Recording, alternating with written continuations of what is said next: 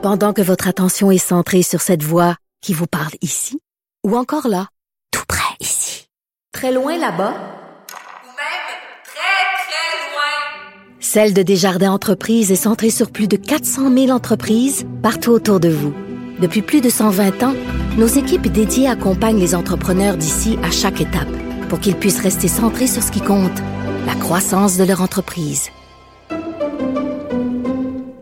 IGA est fier de présenter l'émission À vos affaires. Pour économiser sur votre panier d'épicerie, surveillez les offres et promotions de la circulaire disponible à IGA.net chaque semaine. IGA, vive la bouffe et les bonnes affaires. Antoine Robitaille. Le véritable troisième lien. Le salon bleu à vos oreilles. Et tout ça sans utilisation des fonds publics. Les taux de réussite aux examens de français écrit ont été très inquiétants en 2022 en orthographe et en grammaire. 48% seulement des jeunes ont eu la note de passage. Aussi, le ministre de l'Éducation, Bernard Drinville, a présenté aujourd'hui des mesures pour redresser la situation. Il est avec moi en studio à Québec. Première visite à la hausse sur la colline. Bonjour Bernard Drinville. Bonjour Antoine. Alors, ça me fait plaisir de, vous recevoir et euh, je commencerai par une question bien simple. Pourquoi tant de jeunes ont du mal à écrire aujourd'hui, Monsieur le ministre? Honnêtement, on ne le sait pas vraiment. On devine euh, que l'effet combiné des réseaux sociaux, d'une plus grande présence sur Internet, d'une attraction très forte des plateformes numériques où les, productions, les, euh, les émissions, les séries euh, se déroulent essentiellement soit en anglais, soit dans une autre langue, mais sous-titrées en anglais. on peut penser que tous ces effets-là contribuent à une perte de maîtrise de la langue. Mais honnêtement, il y a beaucoup de, chercheurs qui se posent encore la question. Mm-hmm. Et on ne peut pas se permettre d'attendre la réponse. C'est-à-dire qu'il faut prendre des mesures dès maintenant pour essayer de renverser la, la tendance qu'on a observée dans les résultats auxquels vous avez fait référence.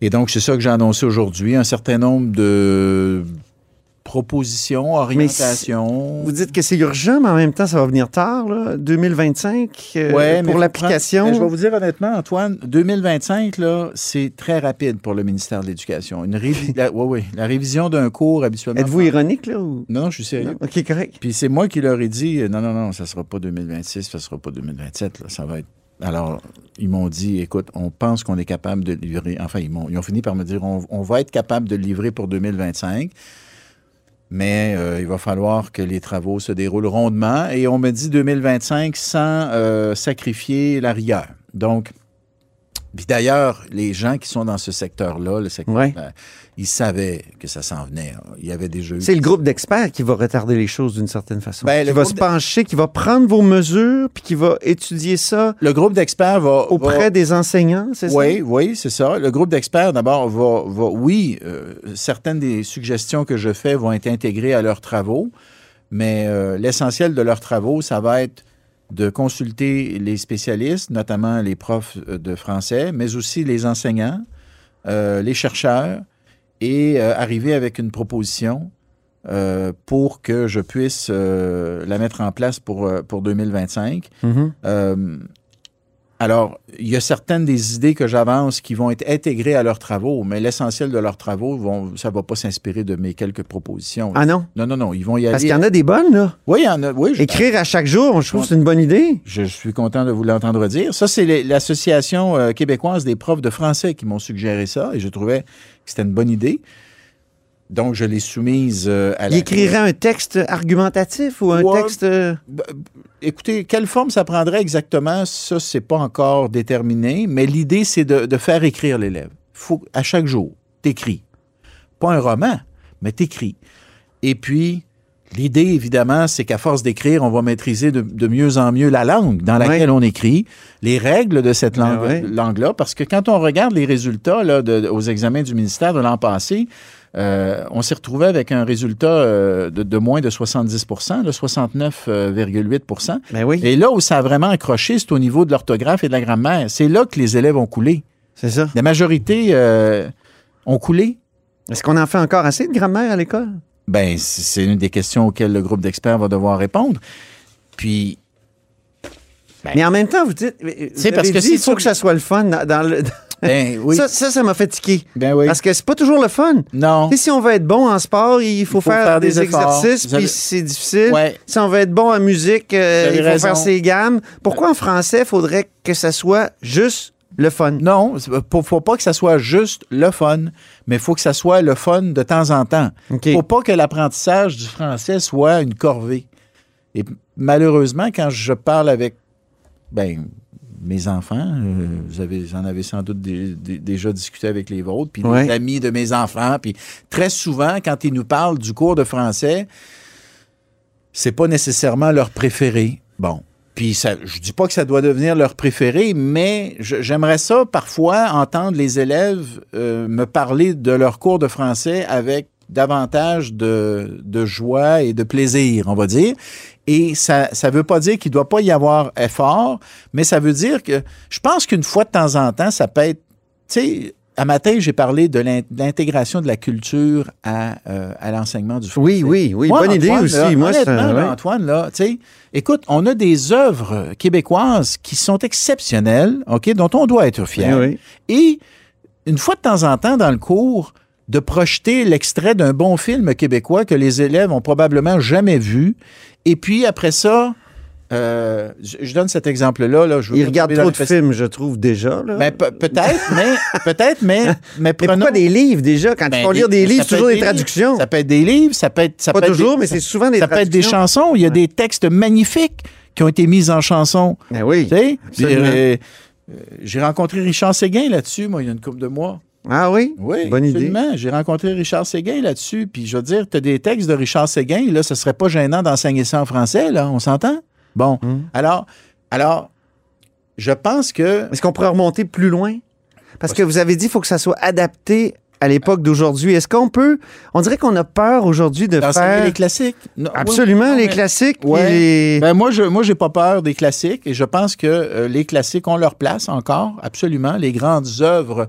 Euh, on dit de la langue de Molière. C'est accessible quand même, Molière. Est-ce que Alors, ça pourquoi- pourrait être enseigné? Bien sûr, bien sûr. Puis il faut jamais perdre de vue l'autonomie de l'enseignant. Oui, Doit, il faut continuer à l'affirmer et à la, à la dire. C'est important parce que Antoine, si toi et moi, on- si vous et moi, on enseignait le français, on l'enseignerait pas nécessairement de la même manière. Hmm. Vous iriez puiser dans certaines de vos références euh, culturelles, dans vos, dans votre histoire personnelle, dans les œuvres que vous avez aimées, les livres que vous avez aimés. Je ferais la même chose de mon côté. En bout de ligne, j'ose croire qu'on serait probablement deux bons profs parce qu'on a aimé la langue, on a lu, bon, mais on ne l'enseignerait pas de la même manière. Mais ça, reprend- ça prend quand même comme un corpus national, des sûr. lectures où tout le monde va se rejoindre. C'est pour ça que ça prend un programme. Ouais. Le programme qu'on met à jour, il n'a pas été mis à jour dans le cas du primaire depuis le début des années 2000.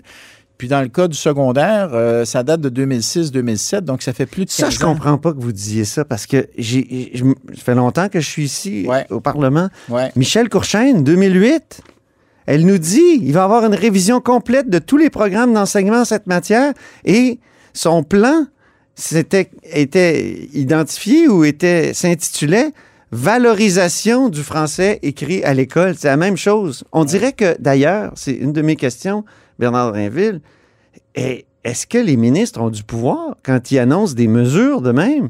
J'ai l'impression parce que Mi- Michel Courchaine, encore en 2008, a dit J'ai 22 mesures, dont il faut qu'ils écrivent à, chaque jour, euh, pas à chaque jour, mais à, chaque semaine au moins une dictée. Euh, Il y avait plein d'affaires qui. des conseillers pédagogiques, même affaire que vous. Euh, et donc, Est-ce que ça s'est perdu? Ben oui, Je ne voilà. saurais- je ne saurais je me pose dire. la question Je ne saurais vous le dire. 2008, Mais qu'est-ce qui s'est passé? Mais chose certaine, Antoine, on a eu un gros roulement hein, à l'éducation. Oui. Bon, la moyenne, il faudrait voir, là, si on prenait le nombre de ministres de l'Éducation puis on divisait par le nombre d'années, je pense qu'on aurait un ministre d'éducation aux deux ans, peut-être moins, peut-être même moins que ça. Ça serait Mm. peut-être une moyenne de genre un ministre d'éducation aux 18 mois. Ouais. Alors, c'est sûr que ça, ça n'aide pas parce que tu arrives avec euh, tes orientations, puis si tu es là suffisamment longtemps, tu es capable de t'assurer qu'elles se traduisent dans la réalité des choses, avec des programmes notamment, puis des mesures budgétaires, puis bon, enfin, vous savez. Alors, j'espère, puis ça dépend pas de moi, ouais, enfin, ça dépend en partie de moi, là, si, si, euh, si je fais bien le travail, j'ose croire que le PM va avoir le goût de me garder, mais j'ose croire, j'ai espoir de faire assez longtemps à l'éducation ou de faire tout le mandat à l'éducation, si le PM me le permet, pour justement m'assurer que ces mesures-là soient mises en place, que ce soit le français, que ce soit euh, bon le projet de loi, euh, c'est un autre enjeu.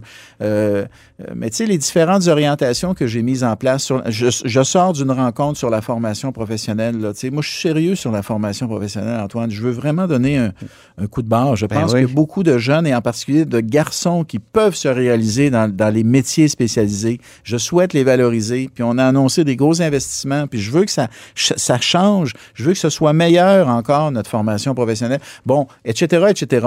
Alors, si j'ai la chance de rester là pendant un bout de temps, j'aurai, je, je pense qu'on augmentera les chances que les orientations que j'ai énoncées se traduisent par du concret. Mais les mesures d'aujourd'hui, Oui. on peut le dire, c'est pas du concret. Parce que c'est c'est comme des, des idées que vous lancez, mais, Mais le, le elles ne seront pas.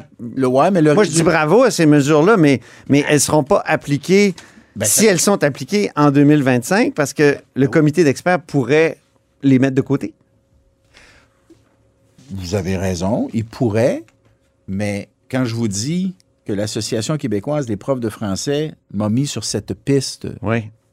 d'un exercice d'écriture quotidien, ben, j'ose croire que l'Association québécoise des professeurs de français euh, sera euh, pas juste consultée, mais sera euh, active dans la mise à jour de Ils n'ont pas toujours des bonnes idées, eux autres. là. Ils veulent se débarrasser du, du participe passé, de l'accord du participe passé avec le verbe avoir, là, franchement. Oui, alors... Entre vous et moi, là, il me semble que c'est prendre les jeunes pour des imbéciles. Comme si ces jeunes-là faisaient pas des, des- des jeux vidéo ultra complexes, toutes sortes de choses très complexes. Ils apprennent. Hmm. Et, et- et le parti passé, non, ça serait ça, le grand blocage du français? Il me semble que Ouais, ça n'a pas de comme, ils ont bon comme sens. un peu nuancé cette position-là par la suite. Mais moi, ce que j'ai dit sur le participe passé aujourd'hui, j'ai dit, écoutez, euh, Vous aviez dit que vous avez des idées, mais que vous ne vouliez pas en parler? euh, c'était-tu sur le participe passé? Oui, c'était pas mal ça. Ah oui, c'est le participe passé? ben, écoutez. Quelles sont vos idées là? euh, Ben, je, je, je, moi, je- je pense qu'on est capable d'accorder le participe passé. là. Je pense qu'on est capable d'accorder le participe passé. Mais je dois me garder de- d'aller trop loin dans cette direction parce que je veux pas qu'on me, qu'on me, qu'on me critique euh, en disant on sait bien, il donne ça à un groupe d'experts, mais son idée est déjà faite sur plein de- d'enjeux. Alors oui, j'ai mon idée sur un certain nombre de choses, mais je veux laisser au groupe d'experts l'espace pour faire son travail. De toute façon, en bout de ligne, ils vont me recommander un certain nombre de choses. OK. Et puis là, ben, il y aura une décision à prendre. Hein? Bon. Ah, mais Lise Payette a écrit un livre qui s'intitulait Le pouvoir connaît pas. Ouais. Avez-vous cette impression-là un peu? Pas vraiment. Que ça vous échappe, que vous pouvez pas dire ce que vous pensez, par exemple, sur le participe passé, que Ah, non, vos mesures, vous Non, les mais- avez mis en avant, mais, qu'est-ce que ça... Antoine, ce que je vais dire. Si vous, si vous sautez comme ministre dans quelques mois, ben, tout ce que vous avez fait, est-ce que... Ah, ben. Avez-vous du pou- avez-vous autant de pouvoir que l'administration, que ce fameux mammouth dont on parle souvent? Oui, oui, je pense que oui. Mais juste sur le participe passé et sur le, le reste de la révision, une fois que l'exercice aura été fait, je vais vous le dire, là, ce que je pense. Puis je vais vous le dire, ce qu'on va faire. Que ce soit là-dessus, que ce soit sur l'exercice euh, quotidien d'écriture, que ce soit sur la, la- la- la dictée zéro faute, là. Euh, une dictée hebdomadaire, zéro faute. Bon, mais ça va être ça va être considéré par le groupe d'experts. Ça, ils vont, ils vont l'évaluer cette idée-là. Alors, on Mais c'est censé être en place depuis 2008. Michel Courchaine nous disait ça. Une dictée par semaine. Je ne sais pas ce qui est arrivé, Antoine?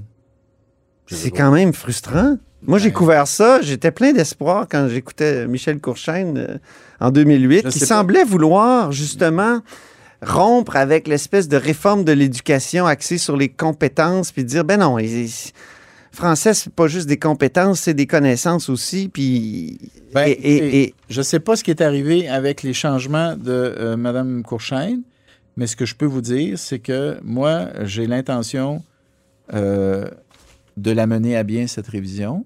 J'ai l'intention euh, de euh, d'avoir un nouveau programme de français au primaire et au secondaire pour la rentrée scolaire de 2025. OK. C'est ça la cible. Et puis, euh, je vais tout faire pour livrer ça, Antoine. Et l'objectif, c'est de faire en sorte que nos élèves euh, réussissent mieux en français et qu'on rehausse la qualité de la langue euh, dans nos écoles. C'est ça l'objectif. Et puis, comme je l'ai dit ce matin, c'est pas juste l'affaire des profs de français. La langue, c'est la, c'est l'affaire de tous les profs Mhm. dans toutes les matières. Alors, comment est-ce qu'on traduit ça par la suite? Dans des gestes quotidiens? Euh, on va laisser le groupe d'experts encore une fois travailler, mais tu sais, la, la langue française, c'est- la responsabilité de tous et de toutes. Là. Puis quand Ah. on regarde les Ouais. résultats, euh, on se rend compte que euh, on n'a pas bien, bien le choix. Là. Il faut que ça le devienne. En terminant, euh, avez-vous trouvé ça difficile depuis le début? Vous avez fait l'objet de multiples critiques, quelques Ouais. crises de... Ouais. Euh, difficile par ça vous donne envie de continuer malgré Ben tout? oui, ben oui, ben oui, voyons. Difficile par moment? Vous me connaissez euh, assez pour savoir que je Vous êtes capable d'en prendre? pas du genre à lâcher. Mais oui, il y a des jours qui sont plus difficiles, c'est sûr. Euh, mais la politique est ainsi faite. L'avantage d'en avoir déjà fait, c'est que tu sais qu'à un moment donné, la crise va finir par se finir. C'est juste qu'il faut passer au travers. Donc, pendant que ça dure, c'est pénible. Mais euh, faut pas. C'est dans ce temps-là qu'il faut que tu te, faut que tu te rappelles ce pourquoi tu as décidé de faire le, le saut ou de revenir. Et, euh, et la raison, c'est que je veux faire ma part pour le Québec. Aviez-vous oublié que c'était aussi difficile? Peut-être un peu. Oui. Peut-être un peu. Mais euh, je regarde les réactions à l'annonce d'aujourd'hui. C'est c'est plutôt favorable. Oui. Alors, ça, c'est encourageant.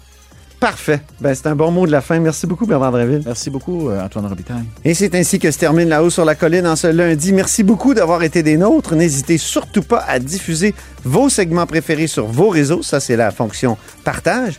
Et je vous dis à demain.